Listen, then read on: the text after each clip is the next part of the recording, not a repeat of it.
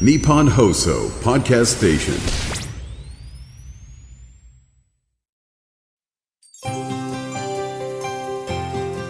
11月4日土曜日。日本放送 OK コージーアップ週末増刊号。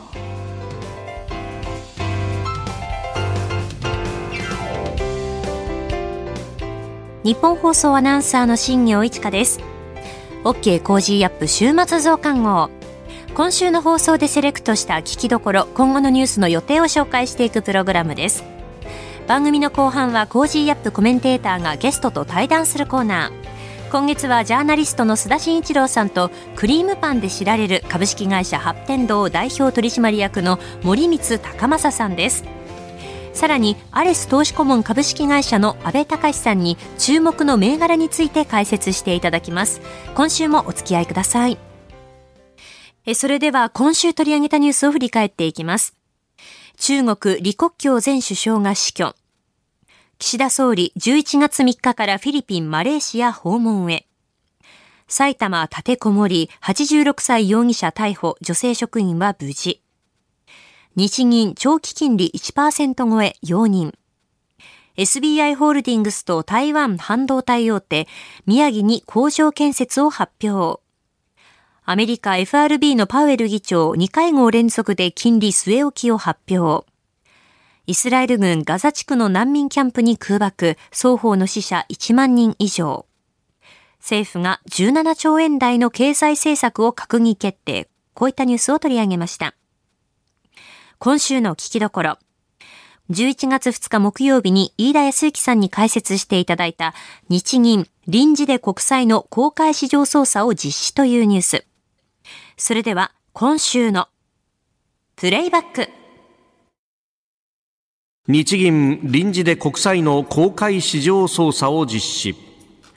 日本銀行は昨日臨時で国債を買い入れて金利の上昇を抑える買いオペ公開市場操作を実施しました。臨時の国債の買いオペの予定額は残存期間3年超5年以下が1000億円。5年超10年以下が3000億円の合わせて4000億円でした。えー、この間金融政策決定会合で、まあ、10年ものの長期金利を、うん、1%からちょっと上に行くのは OK よみたいなね、うん、えー、形になってますが。はい、えー、これね、事前の経済関係の新聞、報道ですと、はい。もっと大幅な変更なのかなと、大幅変更を匂わせる報道だったんですけれども、うん、まあ意外と小粒にとどまった。はい。で、えー、この日本銀行、そして金利のニュースって非常にわかりにくいんですね。というのも、国債、まえー、国の債務ですね。はい。国債価格と国債金利、または国債利回りっていうのは、実は同じ数字を別の角度から眺めたものなんです。ちょっとわかりやすく、1年ものの国債で言うと、はい。1年後に100万円くれますというチケット。はい。これをいくらで、えー、まあ、買えるか。例えば、この1年後に100万円もらえるチケットを98万円で買うことができましたと。っていう時、これ2%儲かりますよ。2万円儲かりますよね。そうですね、そうですね。で、約2%儲かるので、これを国債の利回り、または国債の金利が2%だって呼ぶんです。はつまりは、もらえる金額、1年後にもらえる、3年債だったら3年後に、えー、この3年間、実はこれがめんどくさいのが、半年に1回ずつもくれるんですよ、国債って。で、えー、まあ、要は、今の値段で買うと、何パー儲かるのかっていうのを、これ利回りですよね。便宜上、国債金利って呼ぶ習慣なんですね、これは。なので、えー、例えば、日本銀行が買いオペを行って、はい、国債をどんどん買うんだから、国債の値段上がりますよね。上がりますね。国債の値段上がると、100万円くれるチケットが99円になったら。99万円。そう。そしたら、儲け1万円になりますよね。はい。そうすると、金利が2から1に下がったっていうふうに、え表現される。ですから、国債の価格と、おまあ、国債の金利、利回り、ってのは全部同じもので、えー、それの、まあ、別の角度から、あまあ、えー、表示している。まあ、なんていうかね、えー、はい、言うなればメートル法で表記するか、尺貫法で表記するかみたいな、えー、ものなんですけれども、えー、これについて、えー、少しですね、はい、えー、まあ、長期金利、基本的には10年ものの国債の利回りについて、調整を行う、まあ、今までとは違う決定方式を選ぶというのが今回のニュースですね。うんまあ、あこのね、えー、日銀の政策決定、そしてまあこの長期金利っていうものが、まあ、例えばあ定期預金であったりとか、うん、住宅ローンだったりとか、いろんなものの基準金利にもなっているということでありまして、まあ、その辺のね、改定等々も行われております。えー、国債のですね、えー、臨時の買いオペのお話、うん、そして国債の、まあ、この金利といいますか、利回りといいますか、このお決まっていくプロセスという話をいただいております。はい。まあ、あの、この金融業界、または会計、えー、そしてビジネスの用語、うん、というの日本非常にややこしいんですね。で、これなぜややこしいかというと、はい、日本は江戸時代から金融商業がだいぶ発達していたので、えー、その江戸時代から利回りって言い方とか、はい、あと粗利っていう表現とか、えあったんですよ、概念として。だけど明治に入って、はい、えー、外国のものを訳す、学者が訳すわけですよね。はい、で、この時訳してる学者は、まあ、大抵あの、お武家さんですから、あの多分商売の用語知らないんですよね。で、頭で考えて漢語で訳すので、はい、えー、なんかあの、その、商人たちが使う言葉と全く同じことを指してるんだけど、英語を訳してできた用語っていうのが、日本国内で2つ存在してしまってる。っていう。だからまあ、金利利回り、はい、なんかいろいろその、付加価値と利益とかね。ああ、はい。あのー、うんうん、あ、そっか、その辺がそのまま整合せずに、そう。平行のまま来ちゃってるんですか？で、あのね、えー、金融の報道とかエコノミストも、あの、特に考えないで、その時々の雰囲気で使い分け、使い分けてないんですよね、要は。その時の雰囲気でどっちか使ってるだけなので、すごくわかりにくくなってるんですけれども、もう一つ今回の、はい、場合ですね、えー、この長期金利、かつてはゼロ、はい、そして0.5、そして1%未満に抑えるっていうふうに言ってたんですが、はい、実際この長期の金利っていうのは、短期の金利の予想によって決まります。これ当然なんですけど、1年ローンの金利が今後10年間ずっと1%だったら、はい。10年ローンの金利も1%じゃないとおかしいですよね。うんうんうん、年、年換算すると。はい。と同じで、えー、短期の金利。これはもう日本銀行がほぼ完璧にコントロールできます。で、えー、この短期の金利が将来ずっとゼロ。てかかなりの長い期間ゼロって思ってたら長期にも低く抑えられる。で、えー、現在難しい、または、えー、まあ、上田総裁が、あまあ、あの、自由度を高める、柔軟化するっていう表現を繰り返しているのは、はい、もしかしたら、今後、短期金利を上げるべき局面が来るかもしれないと、えー、思ってる日本銀行が、はい、日本銀行が。で、マーケット、市場関係者もそう思ってる。っていう状態だと、この1年ローンの金利が今後上がっていくかもしんないよっていうのと、うん。はい、その10年ローンの金利は低く抑えますよっていうのが矛盾するんですね。なので維持できない。だから、あまあ、ある意味、歴史的に言うとこれ、えー、イールドカーブコントロールというのが入る前、いわば、え黒田総裁の就任の時のような、あ金融調整にちょっと一回回帰したいんだろうなと思っています。ああ、あの、思い返してみると、今、金利、金利、金利みたいな話になってますけど、うん、あの当時って、じゃあ年間でいくら買い入れるかとか、そういう量の話をしてましたよね。で、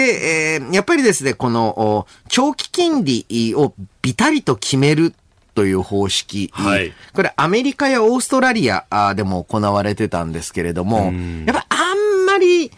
うまくいかない、その、あんまりうまくいかない大きな理由が、はい。い入れた時は良かったりするんですよ。うんうんうん。解除するときに、はい。1%に抑えてたのを、例えば1.5にするっていうと、うんすごいでかいニュースになっちゃって。はい。思惑とか、あー次の会合で解除なんじゃないかって言って登記が進むとか、はいある。で、本来であれば、えー微調整が効くように、こうやって目標を設けるんではなくて、金利が上がりそうだなと思ったら、うんうんうん。もっと買う。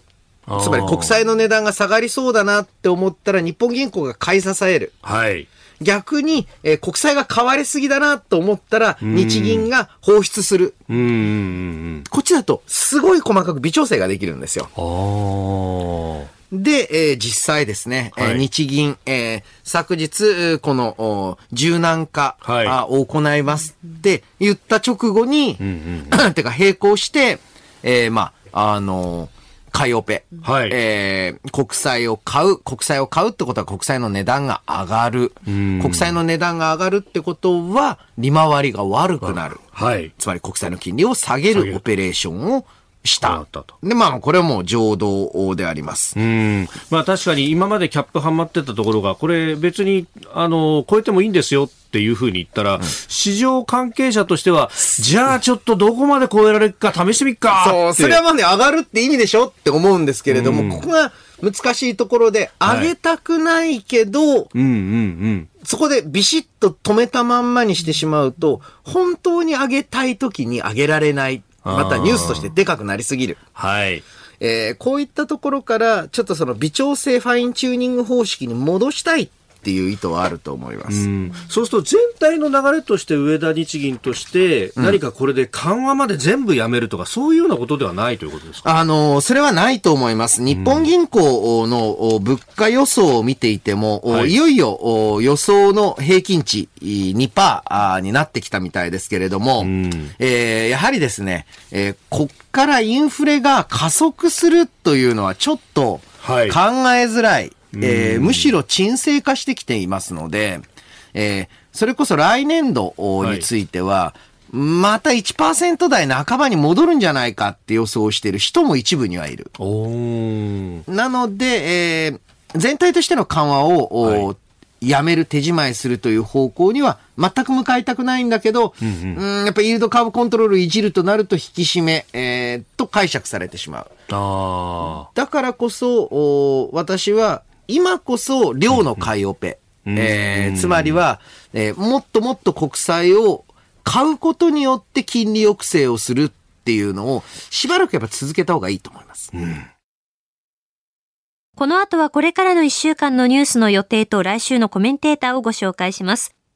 後半は番組コメンテーターの対談コーナーです。どうぞ最後までお楽しみください。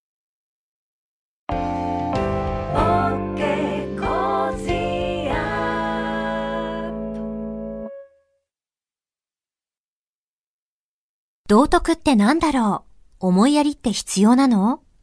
その答えは道徳を考える月刊誌ニューモラルにあります。今や日本人の道徳力は世界からも大注目。さああなたも道徳を学びませんか？お問い合わせいただいた方全員に月刊ニューモラル、さらに小冊子心に残る話ベストセレクションを漏れなくプレゼントしています。月刊ニューモラルは日々の出来事をテーマに人間力が豊かになるエピソードが満載です。詳しくは日本放送ホームページ内のバナーをクリック。道徳で人と社会を幸せに。公益財団法人、モラロジー道徳教育財団。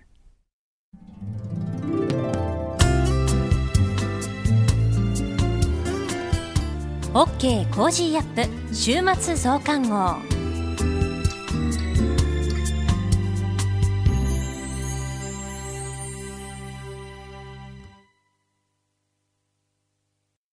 ニッポン放送アナウンサーの新行市佳がお送りしています。OK Cozy up 週末増刊号。えー今回はですね、私、新行のレポートをお送りします。えー先日11月1日水曜日にマルイ錦糸町店9階すみだ産業会館でココテープという視覚障害者の自主的な移動をサポートする製品の発表と体験イベントがありまして、えー取材に行ってまいりました。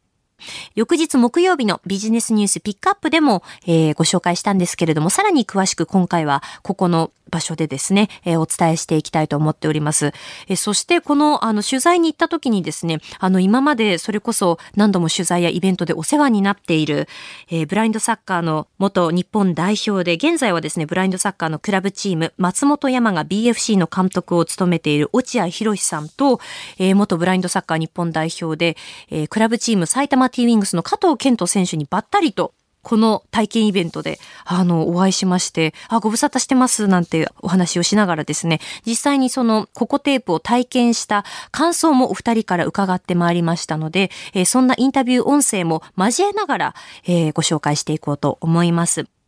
えー、まずですね、あの、視覚に障害のある方がこう移動するのには、まあ、移動の仕方というのも様々ありますが、白状をこう使って点字ブロックで動線を確認していくというものがあります。ただ、あの、現実的にはですね、展示ブロックは必ずしもこう設置されているというわけではないんですよね。で設置に大きな手間やコストがかかるということもありまして、必要とされている場所に十分には、えー、設置されていないという状況です。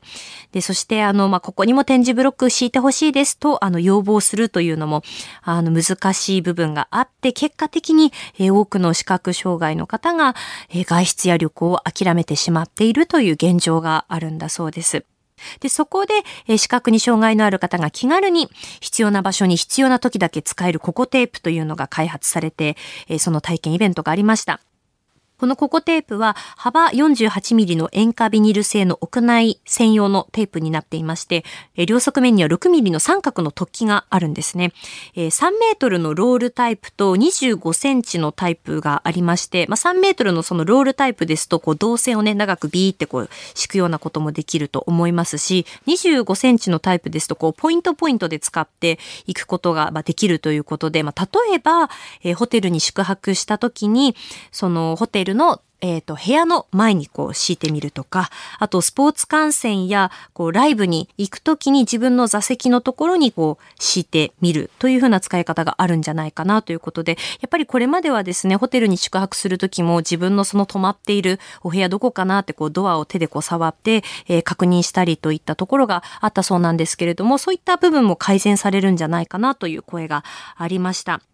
で、このココテープをこう、カバンの中に入れて持ち歩いて、必要に応じてこう、貼っていくという、そういう使い方になっていくんですよね。で、実際にそれではこう、体験した感想を、えー、元ブラインドサッカー日本代表で、現在はブラインドサッカーのクラブチーム、松本山が BFC の監督を務めている落合博さんに伺いました。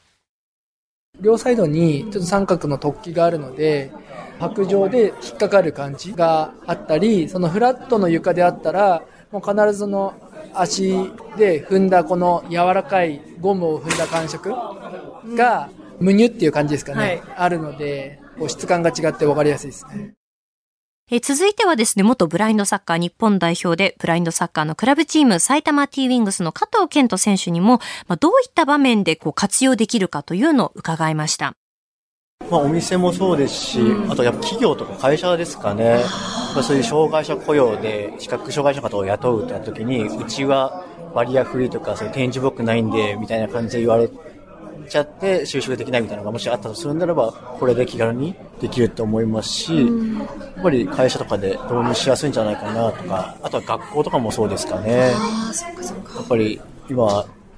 一般校に視覚障害者の方が行く時もあると思いますし、そういう時に展示ブロックというかこれをうまく使ってもらうと学校にも行きやすくなるかもしれないですし、そういう場所でも使えるんじゃないかなとは思いましたね。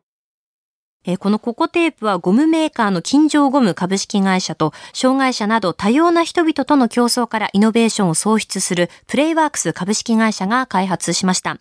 現在ココテープをより多くの視覚障害の方や、支援者、そして施設などに届けて実際に使ってもらうことで、その感想や要望をもとにより良い製品への改良やラインナップを拡充していくために、クラウドファンディングを行っています。ぜひですね、気になった方はカタカナでココテープと検索してみてください。現在は来年の販売を目指しているとのことです。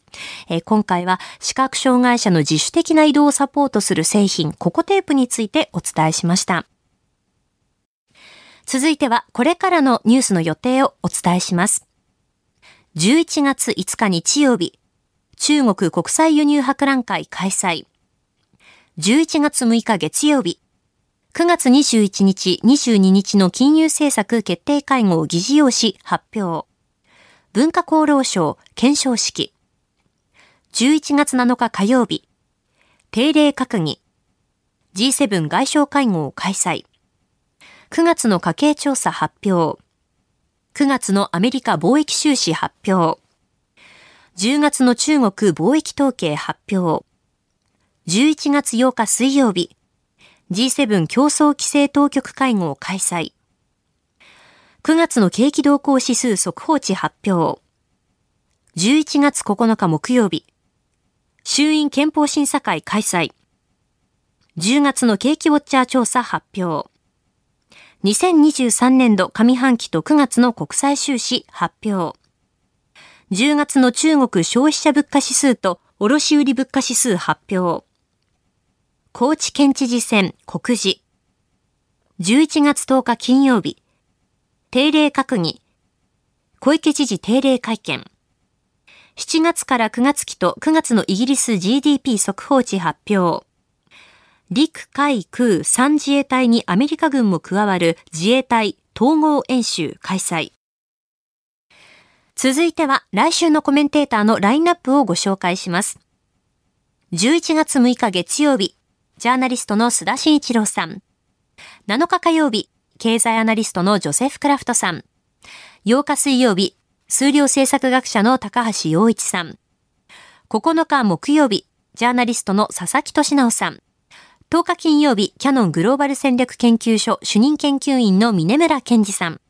コメンテーターの皆さんは6時台からの登場、ニュース解説をしていただきます。この後は、 Cozy up コメンテーターがゲストと対談するコーナー。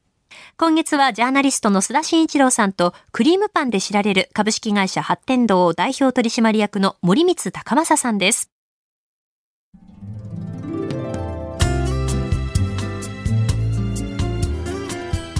OK Cozy up 週末増刊号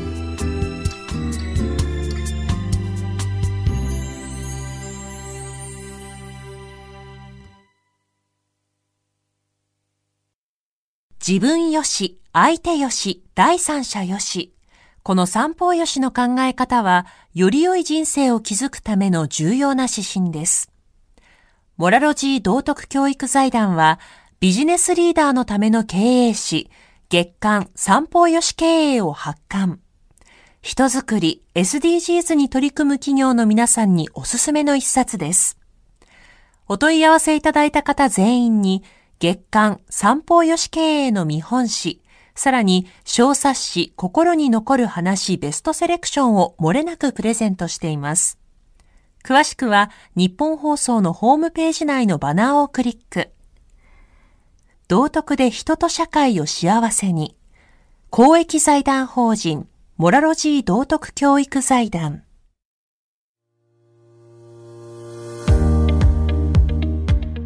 ジャーナリストの須田慎一郎です。この配信は日本や世界を取り巻く様々な課題を掘り下げる対談番組。今回のお相手はクリーンパンで知られる株式会社発展堂代表取締役の森光高松さんです。今日はよろしくお願いします。こちらこそ。ありがとうございます。お願いします。はい。えー、ね、1日に6万個を製造していて、年間約30億を売り上げる大人気のクリームパンを武器に、シンガポール、香港、カナダなど、海外にも展開をされている発展堂。まあ、今回はですね、倒産危機を乗り越えて、海外展開するまでに至った経緯や、現代のビジネスに必要な戦略などを伺っていきたいと思います。まずはクリームパンといえば発展堂と言われるクリームパンなんですが、今私の手元にですね、えー、その現物があるんですけどね、あのー、まあ、クリームパンということなんですけど、今日はですね、私の趣味というのかな、大好きなもので、小倉というのをですね、今手に取ってるんですが、まあもちろんね、えー、これまでもいくつも食べてきたんですが、改めて社長の前で食べるというのも価値があるでしょうから、ちょっと一口食べさせていただきたいと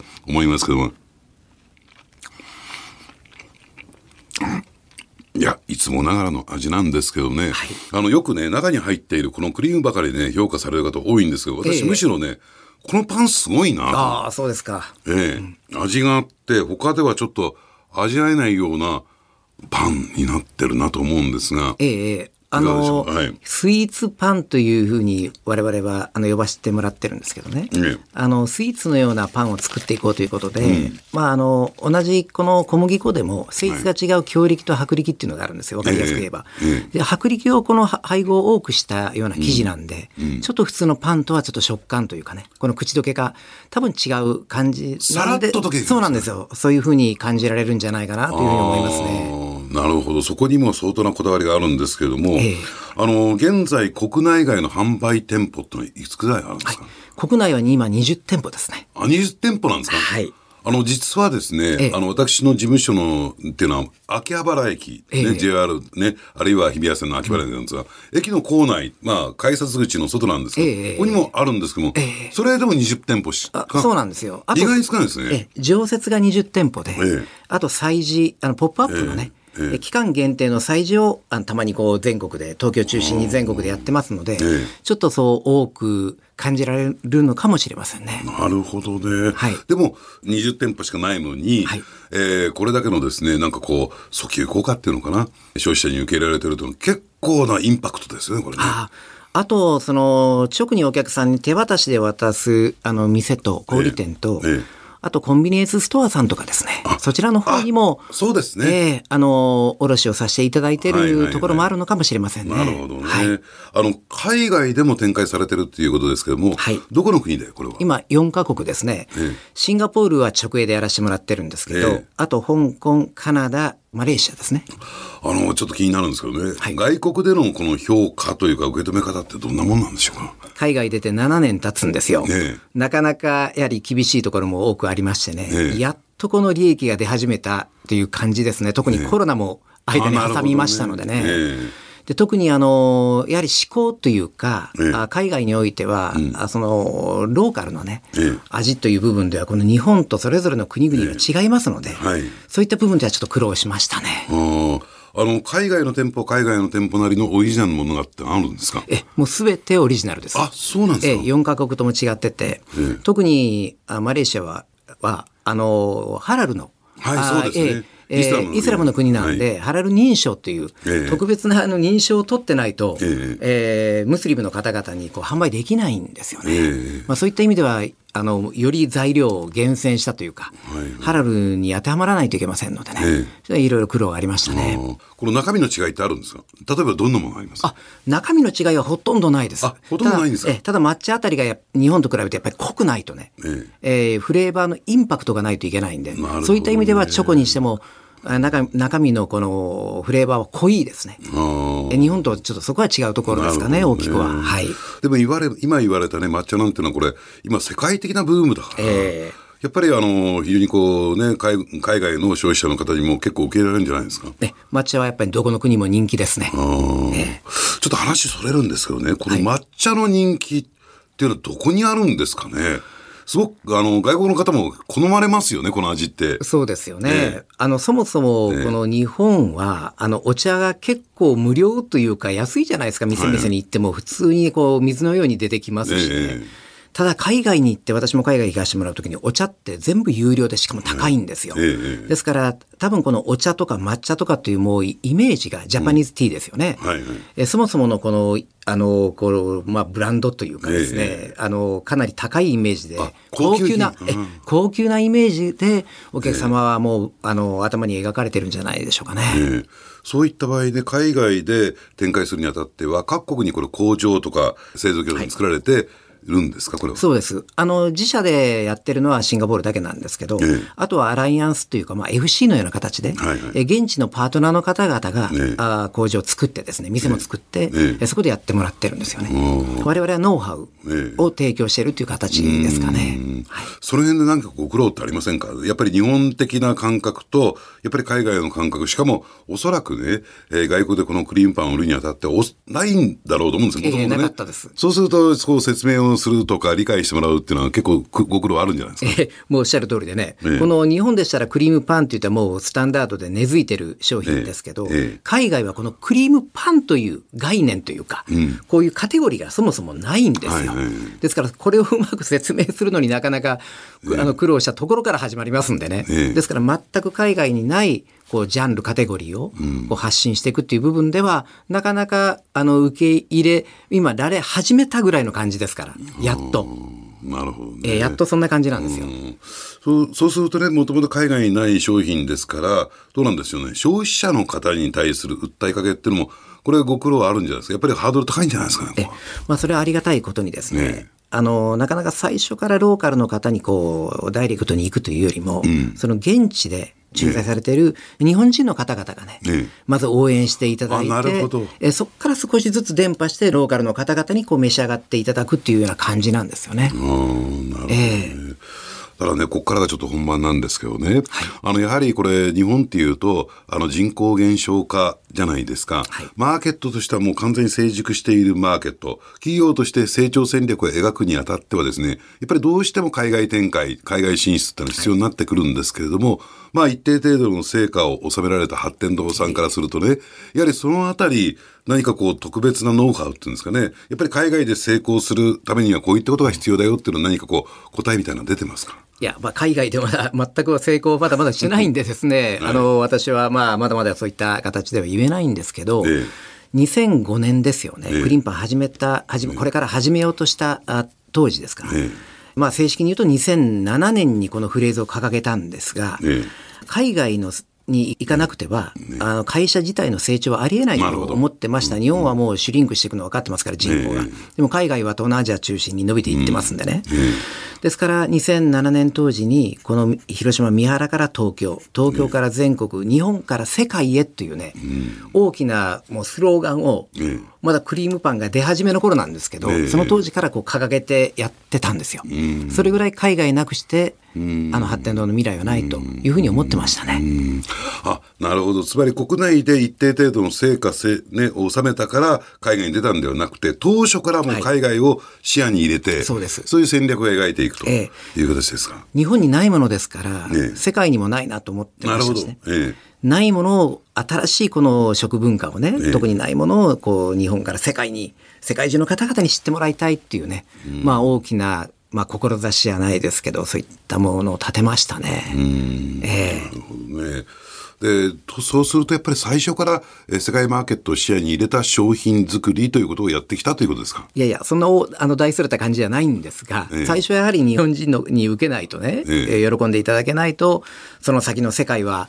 なかったわけですから、ね、大きくは掲げたものの、ね、世界を見据えての商品開発というよりも、うん、まずは日本人に、うん、えー、受け入れられないとその先はないと思ってましたので、ね、まあ、徹底したその足元ですね、日本ですね、まずは。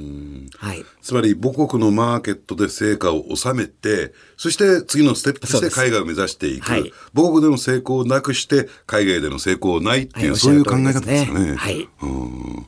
ただどうですか？やっぱりその時にね、あの正直聞きますけれども、2007年当時ですか？そのコンセプトを打ち出したというのは、はい。そねはい、その時社員の方々とか、まあ取引先の方もいるでしょうけど、聞かれた時にどんな反応返ってきました？パン屋ですしね、ねまあ、100種類以上ぐらいパンが膨らんでたんですけど、ね、ある意味それをこう絞って一点一品専門店にしていくっていう、ね、まあ、コンセプトを掲げたわけですよね。やめていくわけですよ、パンを。で、やっぱりこの一点、これを必ずヒットさせていくっていうね。うん。周りからはですね、もしヒットしなかったらどうするのかと、パンがパンパン屋がパンをやめるわけですから、それこそまあ潰れてしまう結果になっていくわけですよね、だから大反対でした周りは。まあ、周りから見たらどうなんでしょうね。これね、えー、まあ、この、この、あの、シリーズで伺っていくことだと思うんですけども、なんか、博打みたいなもんですよね。まあね、あの、まあそういうことになるんでしょうね。うん、えー、でも私はここしかなかったんで、えー、まあある意味博打なんでしょうけどね、もうこれにかけるというかね、えー、それぐらい強い思いありましたね。うん、はい。あの、そしてこれもまた一点ね、あの、本題ではないんですけども、これぜひね、伺いたいなと思ったことがあるんですよ。この発展堂のクリームパンに合う飲み物、飲料って何ですかね？あもうなんで飲んでて？え、これはもうまさにコーヒーですね。あ、コーヒーですか？えー、あのブラックのコーヒーが非常にクリームパンとはよく合うんですよ。えー、私もいろんな飲み物でも試しましたけど、はい。はい、やはりコーヒーが一番シンプルで飽きのこない。うんなるほどなるほど、えー、いや私もその通りだと思いますけどもやっぱりそのその点も海外で成功した一つの要因なんじゃないですか？あそれあるかもしれないですね。もう海外もコーヒー文化我々コーヒー文化が根付いているところに出してますのでね。はいただ、そういった意味で言うとね、えー、これからイスラムの国々ってどんどんどん成長はしていく、人口も増えていく、ただそのハラ認証であるとか、ええ、ね、独特の食文化がある中で、やっぱり相手の立場に立ったものづくりっていうのが必要になってくるんでしょうね。必要ですね。まあ、あの、ムスリムの方々に今までは私もこう一緒になってこう生活をしたこともないですし、え、思考もわからないですからね。うんえー、クアラルンプールですけど、主に。行って、まあ、JICA の方とか、ジェトロの方々、現地の方々にいろんな協力を求めてですね、日本人の方々が最初は。はい、で、こう、マーケティングじゃないですけど、リサーチを、うん、試食会とかを、ええあのやってもらえるんですよ。大学とか学校とかで。えー、で、そういったことをこう繰り返す中でですね、ちょっとずつ、ちょっとずつこう思考が、思考というか、こう、好みがですね、見えてくるんですよね。ちなみに、こう、日本だったら甘いなと言われるものがですね、向こうでしたでしたらそんなに甘くないと。で、我々からしてみたら、うちのこのクリームパンっていうのは、ちょっと甘さ控えめに、あっさり気味に作ってるんですが、あの、クアラルンプールの方々って甘いって言われたんですよ。私はこれすごく衝撃的でね、中の砂糖のこの種類っていうか、それが違うんですよね。ああ、はいはいはい。えー、あの、えー、現地ではこの黒糖みたいなイメージしてもらったらわかるんですけど、はい、なんか甘ったるいものが甘くないんですよ。えー、で、こちらの、まあ、グラニューとかね、こういったものが甘く感じるというね。えーこれはもう一定そういったことをやってないと、現地でいろいろ施行してないとですね、わからなかったことですね。なるほどね。つまりこれを作ったんだから、ね、必ず売れるはずだから、これを押し付けるんじゃなくて、ええ相手側のそのニーズをきめ細かく、ね、汲み取ってっていうのが、ね、やっぱり相手の成果を収める要因ですね、はい、これもうこちらからこれをどうぞこれじゃないとこれがクリーンパンですっていう感じじゃなダメですね。えあくまでも現地の方々のやはり思考というかね、それを聞いて反映させていかないと難しいなという感じがしましたね。かといっても譲れないものっていうものありますからね。はい、はいはい、なるほど。あそういった点どうでしょうね。リスナーの皆さんも海外で成功する秘密の一端というのはね見えてきたんじゃないのかなと思います、えー、今月はですねクリームパンで知られる株式会社発展堂代表取締役の森光高松さんにお話を伺ってます。次回もよろしくお願いします。こちらこそお願いします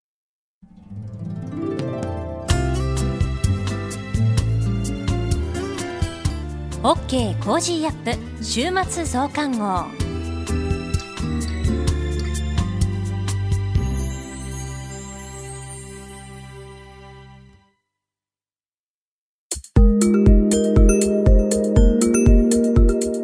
OK Cozy up 週末増刊号。毎月最初の週にはアレス投資顧問株式会社代表取締役の安倍隆さんに登場いただき世界情勢や関連する話題とともに注目の銘柄について深掘り解説していただきます。安倍さんよろしくお願いします。はいよろしくお願いいたします。11月の注目銘柄は7180九州フィナンシャルグループを取り上げます。皆様、こんにちは。株式投資で夢と安心、そして楽しさをお届けする、アレス投資顧問代表の安部です。国内で決算発表シーズンが本格化しておりますね。日経平均の採用銘柄を見てみると、オムロンが電子部品事業の環境が中国を中心に想定より低調に推移するとの見方から、通期業績予想を下方修正してストップ安まで急落。また、中国依存度の高いニデック、景気敏感株の小松などは通期予想を情報修正したものの、決算後に市場が売りで反応するなど、世界の景気後退懸念が決算や株価に反映されつつあります。一方、先月7日、景気減速懸念を睨み、ディフェンシブ銘柄として紹介した9532大阪ガスは日経平均の調整ムードが強まる中、営業黒字転換の決算と自社株買いを発表したこともあり、今週年初来高値を更新しました。足元の円安にもかかわらず、一部の輸出関連企業では事業環境が厳しさを増しておりますので、今回は今後事業環境の好転が見込める銘柄として、7180九州フィナンシャルグループを取り上げます。九州フィナンシャルグループは、傘下に非合銀行、鹿児島銀行などの地銀を持ち、リース、証券、人材派遣などを幅広く展開しています。業績面を見てみましょう。第一四半期決算で経常収益は前期比5.2%減の599億5000万円。経常利益は同23.9%増の172億5700万円です。業務粗利益は国債等債券損益が増加したものの、資金利益等が減少したことから減益です。一方、経常利益は株式等関係損益の増加や予診費用が減少したことから増益となっています。今月中間決算を控えていますが、10月24日には中間業績予想を修正。経常利益は前回予想比51.3%増の227億円に情報修正です。銀行単体において株式と売却益が当初予想を上回ることに加え、予診費用が当初予想を下回る見通しとなったことが寄与します。今後の事業環境の好転ポイントは大きく2つです。一つ目は日銀の金融政策修正に伴う国内金利の上昇です。銀行の運用資産の利回りと調達資金の利回りの差を総資金利差やと言い、銀行の収益性を示す指標となりますが、国内金利が上昇することで、総資金利差やの拡大が期待できます。足元で穏やかに国内金利は上昇しておりますが、肥後銀行、鹿児島銀行を合算した総資金利差は21年3月期の0.27%から22年3月期に0.37%、23年3月期には0.45%まで拡大しています。そんな中、日銀は10月31日、金融政策決定会合で長短金利操作、イールドカーブコントロールの最終性を決定。これまで長期金利の事実上の上限としていた1%をめどとして一定程度超えることを容認しています。今後段階的にイールドカーブコントロールの撤廃とマイナス金利政策の解除が行われ、長らく続いた異次元の金融緩和が終了に向かえば、国内金利は中長期で上昇する可能性が高く、同社の収益性の向上につながりそうです。二つ目は、シリコンアイランド九州の復活です。2030年の世界の半導体市場は足元の50兆円から100兆円に拡大が見込まれておりますが、経済産業省では半導体産業復活の基本戦略を策定。九州経済産業局もシリコンアイランド九州の復活に向けて取り組みを推進しています。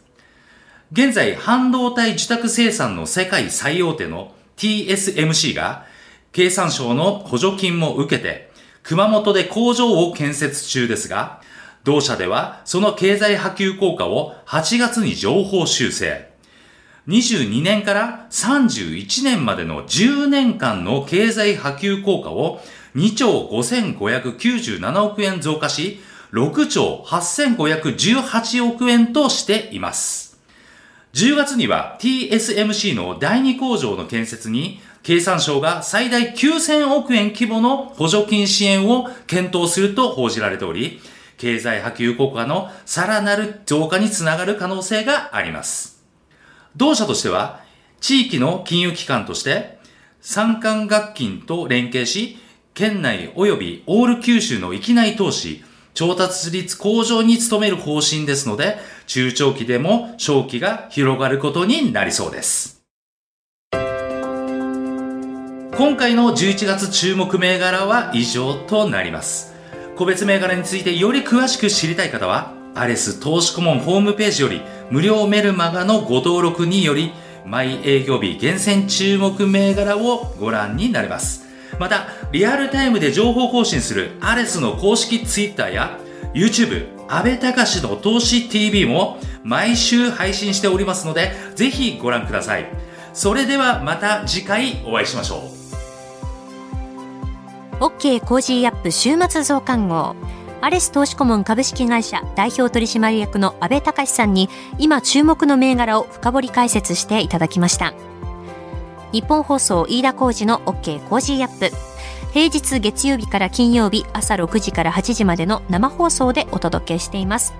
ぜひ FM 放送、AM 放送はもちろん、 radiko や radiko のタイムフリーでもお楽しみください。